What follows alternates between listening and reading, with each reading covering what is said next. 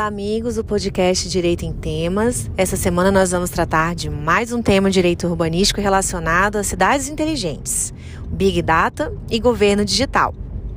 Nesse podcast, nós vamos entender o que é a revolução do Big Data. Em seguida, vamos tratar das vantagens e desafios que o uso da inteligência artificial apresenta na sociedade globalizada. E, finalmente, vamos falar do governo digital a sua base, que é no consenso, e o modelo ideal da soft governance. Então vamos lá? Primeiro vamos entender o que é a revolução do Big Data. Ela é considerada a quarta evolução industrial, ou a revolução da inteligência própria do século XXI. Antes dela, tivemos a primeira revolução, que foi a do vapor, nos anos de 1700.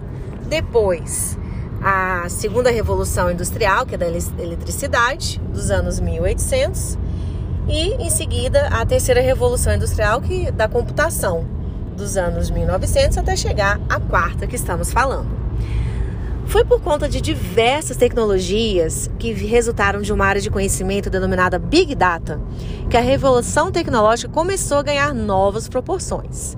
O que é esse Big Data, então? É qualquer conjunto de dados consistindo em um número suficientemente grande de observações que um ser humano não pode analisá-lo sem a ajuda de computadores.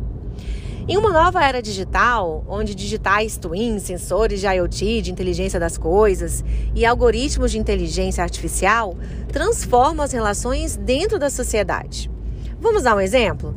A junção de técnicas e métodos provenientes do Big Data e do Machine Learning permitem com que dados extraídos eh, possam ser processados e interpretados, gerando informações úteis para a obtenção de insights ou metadados.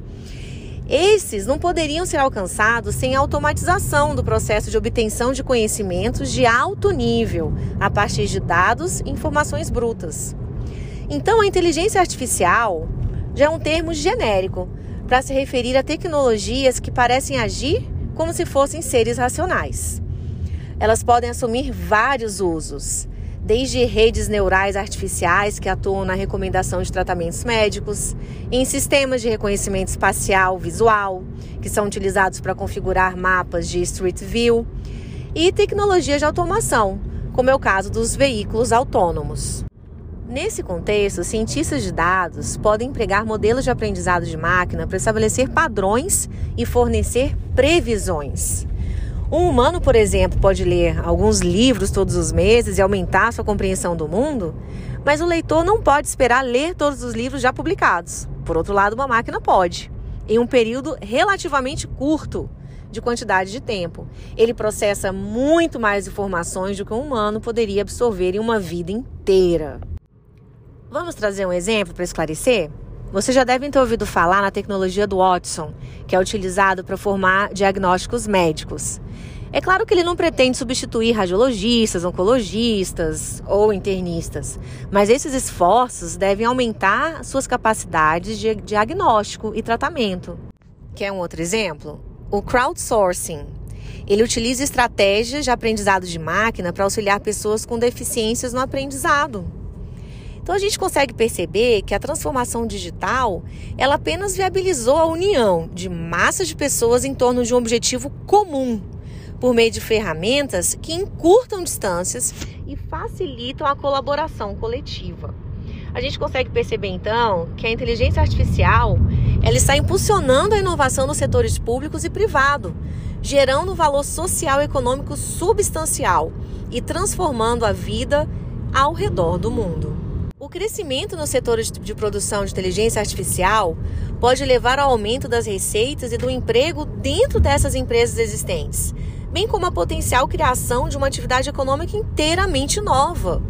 São melhorias de produtividade em setores existentes que podem ser realizadas por meio de processos mais rápidos e eficientes, processos de tomada de decisão também, bem como maior conhecimento e acesso à informação.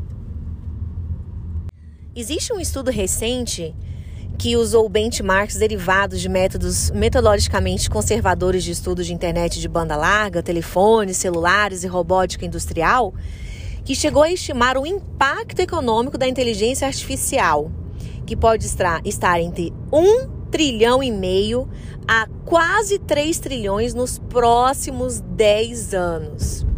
A gente percebe então que o mercado de inteligência artificial mundial, que foi avaliado em 126 bilhões lá atrás em 2015, ele deve crescer para atingir um valor superior a 3 trilhões até 2024. Já está pertinho, né?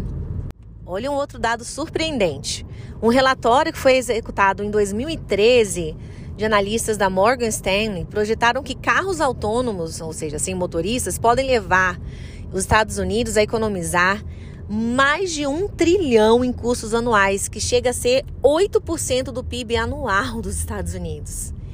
E a 5,6 trilhões globalmente, uma vez que essas tecnologias tenham sido totalmente inseridas. O que, que a gente tem? Ganho de produtividade de pessoas gastando menos tempo presos no trânsito em seus carros, o que pode chegar a uma economia de 647 bilhões a cada ano. Essa economia, é claro, estamos falando de custos de combustível, né? Uma outra muito relevante também. Eles indicam, eles preveem, né, na verdade, uma economia é, em prevenção de acidentes de trânsito e fatalidades que pode chegar a 488 bilhões de dólares. Mas vamos trazer para o contexto brasileiro? Essas tecnologias também podem proporcionar economia de custos para serviços municipais. Nós temos que as tecnologias de cidade inteligentes incorporam sensores conectados em sistemas municipais físicos para fornecer atualizações instantâneas de movimentos e usá-las para fornecer melhores produtos e serviços e reduzir o desperdício. Por exemplo, um sistema de energia assistido por inteligência artificial pode aprender sobre padrões de pico e baixo uso para otimizar o uso da energia e economizar dinheiro. Aqui no Brasil, a gente sabe que essa economia pode chegar até 70% dos gastos com a energia nos municípios. E só para a gente comparar, uma análise da indústria projeta que o valor do mercado de cidades inteligentes crescerá até 312 bilhões. Aliás, ela sai de 312 bilhões em 2015 e já ultrapassou a marca de 757 bilhões em 2020. Retomando então o tema central da revolução do Big Data, a gente pode dizer que ela promete conscientização, mas também poder poder de prever, de moldar e de tomar decisões que afetam a vida das pessoas comuns. E isso pode demandar a imposição de limites sobre a captura, uso e a transferência de dados. Assim, um conjunto de quatro valores normativos, que são privacidade, confidencialidade, transparência e identidade, sugere o início da ética do Big Data, que é voltada para reger os fluxos dos dados na nossa sociedade de informação e ainda informa o surgimento de normas legais e éticas de Big Data. Dentre esses quatro valores normativos, queria chamar a atenção de vocês para a privacidade. A gente deve pensar a privacidade como a questão de quais regras devem reger a coleta, o uso e a divulgação de informações pessoais. Então, privacidade não deve ser pensada apenas em termos do que é secreto, mas sim sobre quais regras estão em vigor, sejam elas legais, sociais, para reger a coleta, o uso e a divulgação da informação que é coletada. Levando então a importância de se proteger a privacidade das pessoas, é que a gente deve pensar na construção do governo digital. Ou seja, como que devem se construir as normas que vão reger essas relações dentro da sociedade digital com trocas de metadados colhidos a partir das tecnologias do Big Data. Tem duas abordagens possíveis. A primeira é aquela mais restrita, né, que limita preventivamente certos aplicativos com medo, né, com receio de se construírem cenários futuros adversos, como o desemprego, discriminação ou desigualdade social, ou seja, com receio que a utilização da tecnologia do Big Data pode causar esses efeitos prejudiciais dentro da sociedade. Há receios que a tecnologia possa substituir empregos, né? ou também que a forma com que os dados coletados sejam utilizados possam acabar gerando discriminação ou desigualdade dentro da sociedade.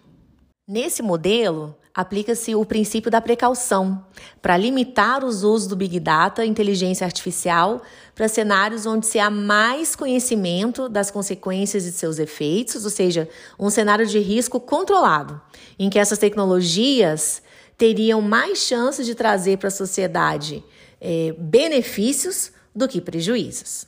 Esse é, por exemplo, um modelo que foi adotado por muito tempo nos países da União Europeia.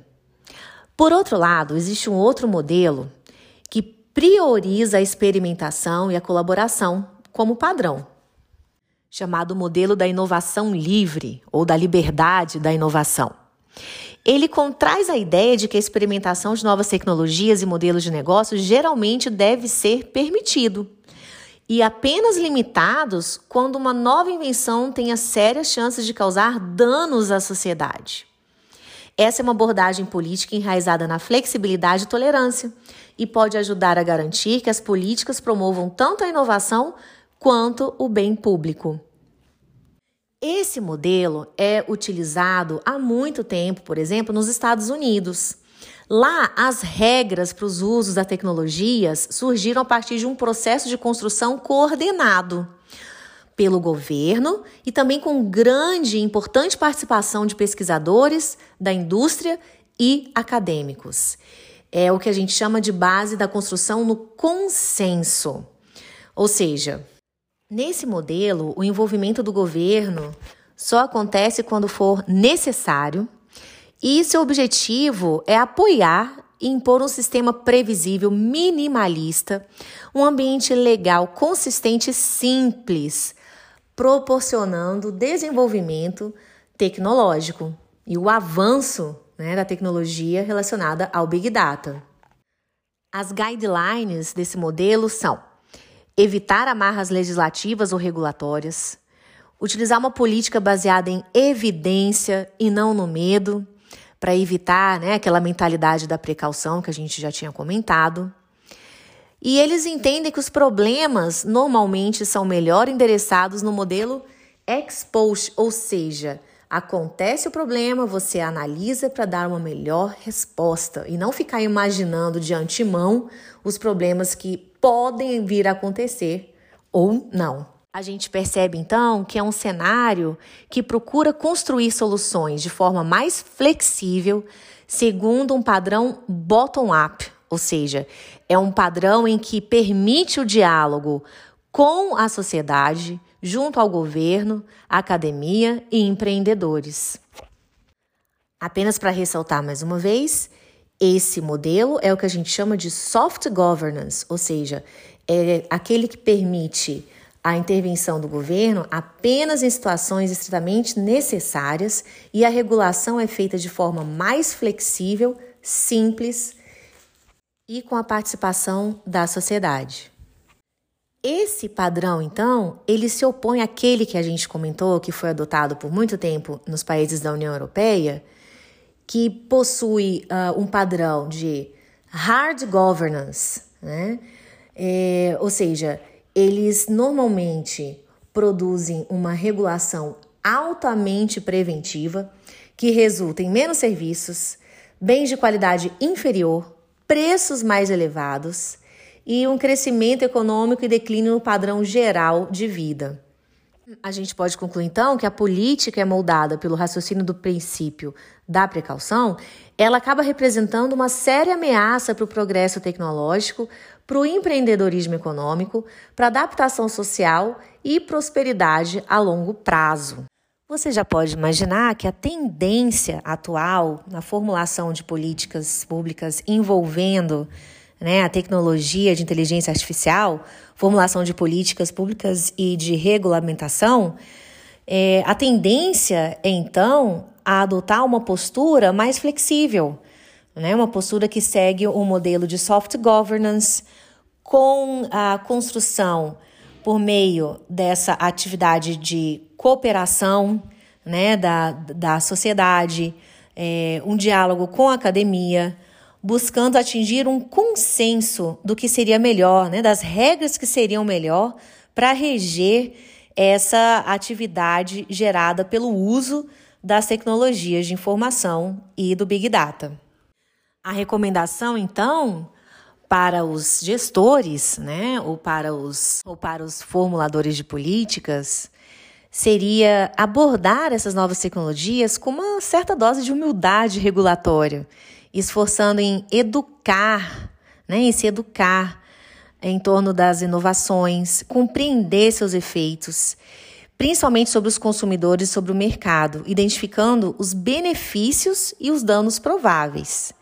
E se surgirem esses danos, considerar se as leis e os regulamentos existentes já não seriam suficientes né, para trazer soluções aos conflitos que poderiam surgir dessas situações. Bom, qual seria então a conclusão geral que a gente pode chegar depois de toda essa análise que a gente fez, né, dos benefícios e dos desafios em torno do Big Data e das tecnologias de inteligência artificial? Ainda é algo muito novo. Os governos ainda enfrentam desafios enormes em como se posicionar em torno das, das normas, da regulamentação, se eles flexibilizam mais, impulsionando o desenvolvimento de novas tecnologias, ou se eles freiam um pouco com receio de que o uso das tecnologias pode acabar invadindo a privacidade das pessoas de uma forma que a sociedade não deseja, né? de que os cidadãos não desejam. E também tem aquele receio que a gente comentou, que a, a própria tecnologia po poderia acabar substituindo empregos, ou que a forma com que esses dados são coletados e utilizados podem ser para implementar situações de discriminação ou de desigualdade social.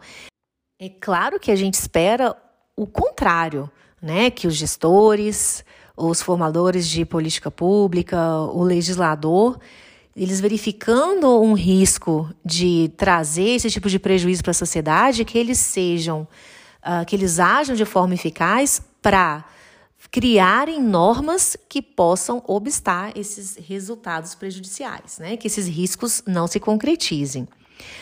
E além disso, a gente precisa levar em conta que os benefícios das tecnologias, eles são simplesmente grandes demais para permitir que eles sejam extintos né, que, que as tecnologias sejam extintas por uma política mal considerada ou apenas por um receio né, de riscos que podem nunca vir a acontecer.